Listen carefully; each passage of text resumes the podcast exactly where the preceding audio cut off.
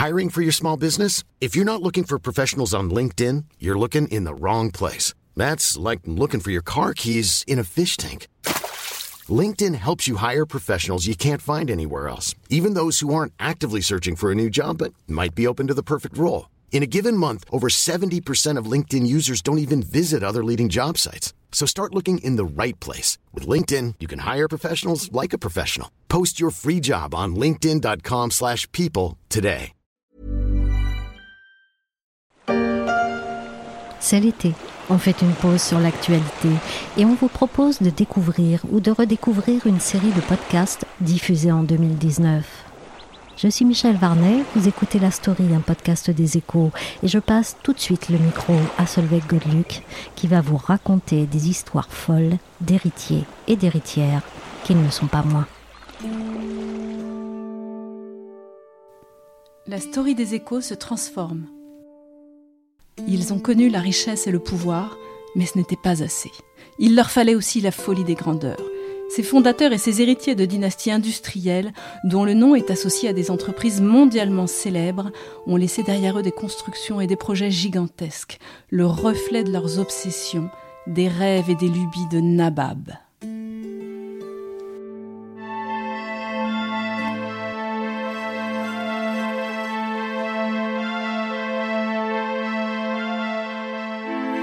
Pendant 38 ans, Sarah Winchester, l'héritière du célèbre fabricant d'armes, s'est consacrée à son manoir délirant situé à San José, en Californie. Un labyrinthe mystérieux, conçu selon les plans de la veuve et maintes fois modifié au gré de ses humeurs changeantes. Une drôle de demeure, destinée à emprisonner les âmes errantes de tous ceux à qui une carabine a ôté la vie.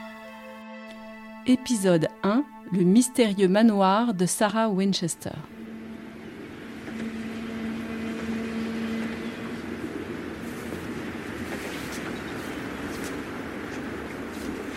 Sarah Winchester naît en 1839 à New Haven, une ville portuaire de l'État du Connecticut.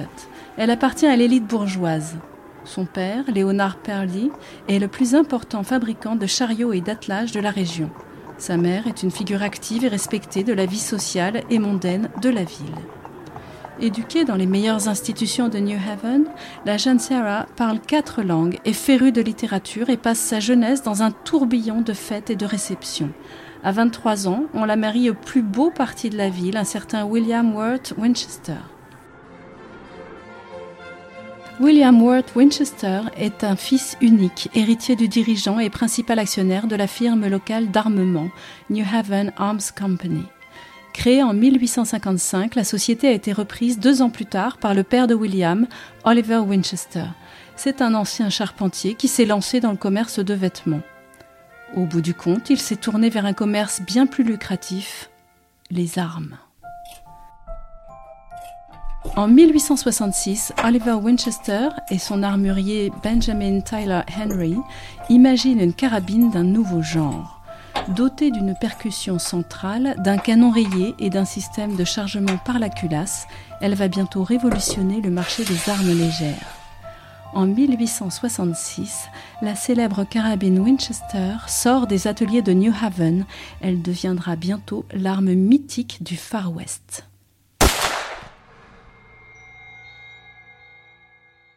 1866 est l'année de tous les succès pour les Winchester, mais c'est aussi un millésime tragique pour Sarah et William. William qui, depuis son mariage, travaille aux côtés de son père comme directeur financier. Cette même année, le couple perd un enfant. Annie était leur première née. Le nourrisson n'a vécu que six semaines, emporté par une forme rare de marasme nutritionnel. Ce décès plonge Sarah dans une profonde dépression. Elle en est persuadée, c'est un châtiment lié au lancement commercial de la carabine quelques semaines auparavant. Ébranlée, Sarah ne voudra plus jamais d'enfant. Durant une quinzaine d'années, elle parvient tant bien que mal à remplir ses obligations sociales et mondaines, jusqu'à la mort d'Oliver Winchester, son beau-père, en 1880. Oliver Winchester meurt à 70 ans, un âge avancé pour l'époque, mais Sarah Winchester ne peut s'empêcher d'y voir l'effet d'une malédiction. Un an après son père, William, qui lui a succédé à la tête de la Winchester Repeating Arms Company, succombe à son tour à la tuberculose dans sa 44e année. Pour Sarah Winchester, c'est le décès de trop. À 43 ans, voilà la jeune veuve propriétaire de 50% des parts de la firme de New Haven, à la tête d'une fortune de 20 millions de dollars et assurée d'un revenu de 1000 dollars par jour. À l'époque, c'est une somme considérable. «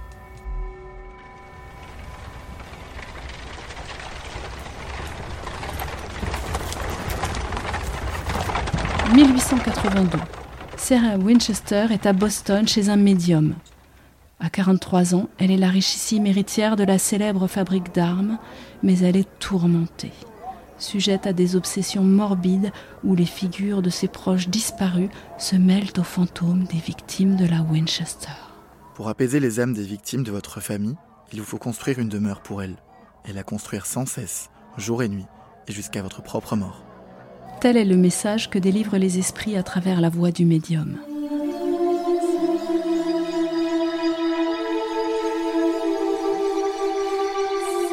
En 1884, Sarah Winchester s'installe sur la côte ouest à San José.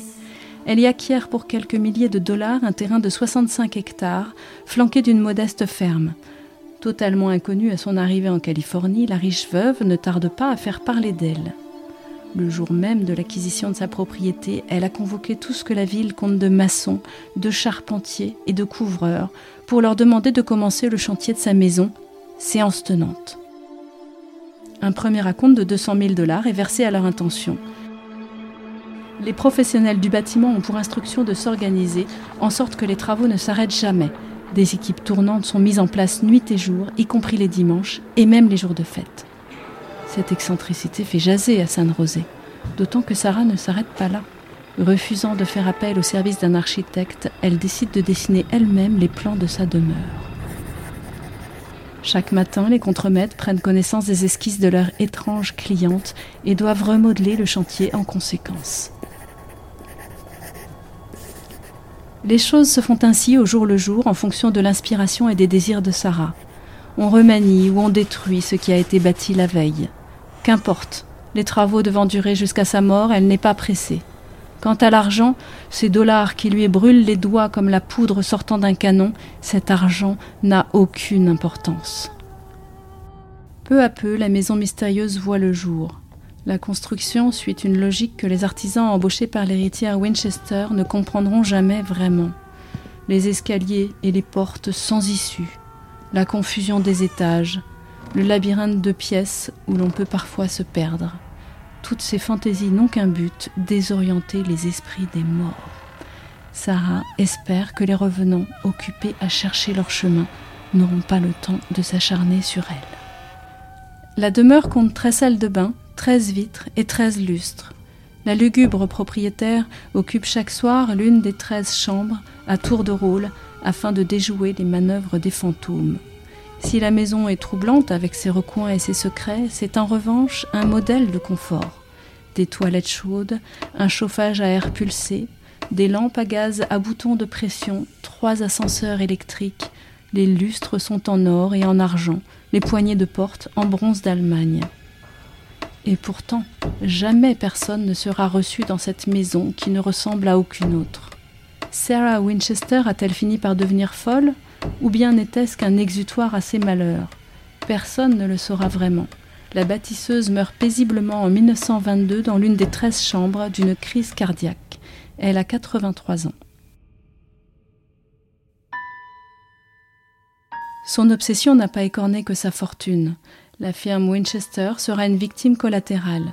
Bien que premier actionnaire détenant 50% des parts, Sarah a refusé depuis son départ de New Haven d'y investir le moindre dollar. En 1919, suite à des difficultés financières, l'entreprise fondée par son beau-père a été reprise par l'un des tout premiers fabricants américains de réfrigérateurs. Quant au palais de Sarah Winchester, il existe toujours. Depuis 1924, on l'appelle la Maison Mystérieuse. C'est l'une des principales attractions de la ville de San José les vestiges du désespoir ou de la folie d'une milliardaire tourmentée. Ce podcast a été produit et réalisé par Jean-Philippe Louis avec la participation de Mathias Arignon, Gabriel Nedelec, Fanny Guillaumard, Corentin Jean et la voix de Solveig Godeluc. N'hésitez pas à écouter tous les épisodes de notre série d'été sur vos plateformes de podcast. À très vite pour un nouveau rêve ou une nouvelle folie de Nabab.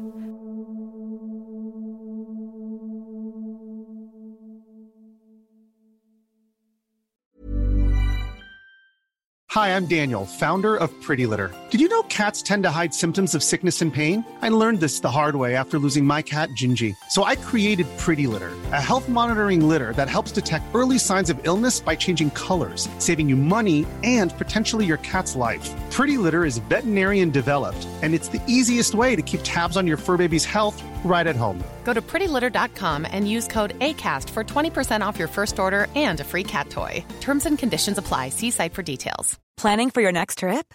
Elevate your travel style with Quince. Quince has all the jet setting essentials you'll want for your next getaway, like European linen, premium luggage options, buttery soft Italian leather bags, and so much more. And is all priced at 50 to 80% less than similar brands. Plus, Quince only works with factories that use safe and ethical manufacturing practices. Pack your bags with high-quality essentials you'll be wearing for vacations to come with Quince. Go to quince.com slash pack for free shipping and 365-day returns.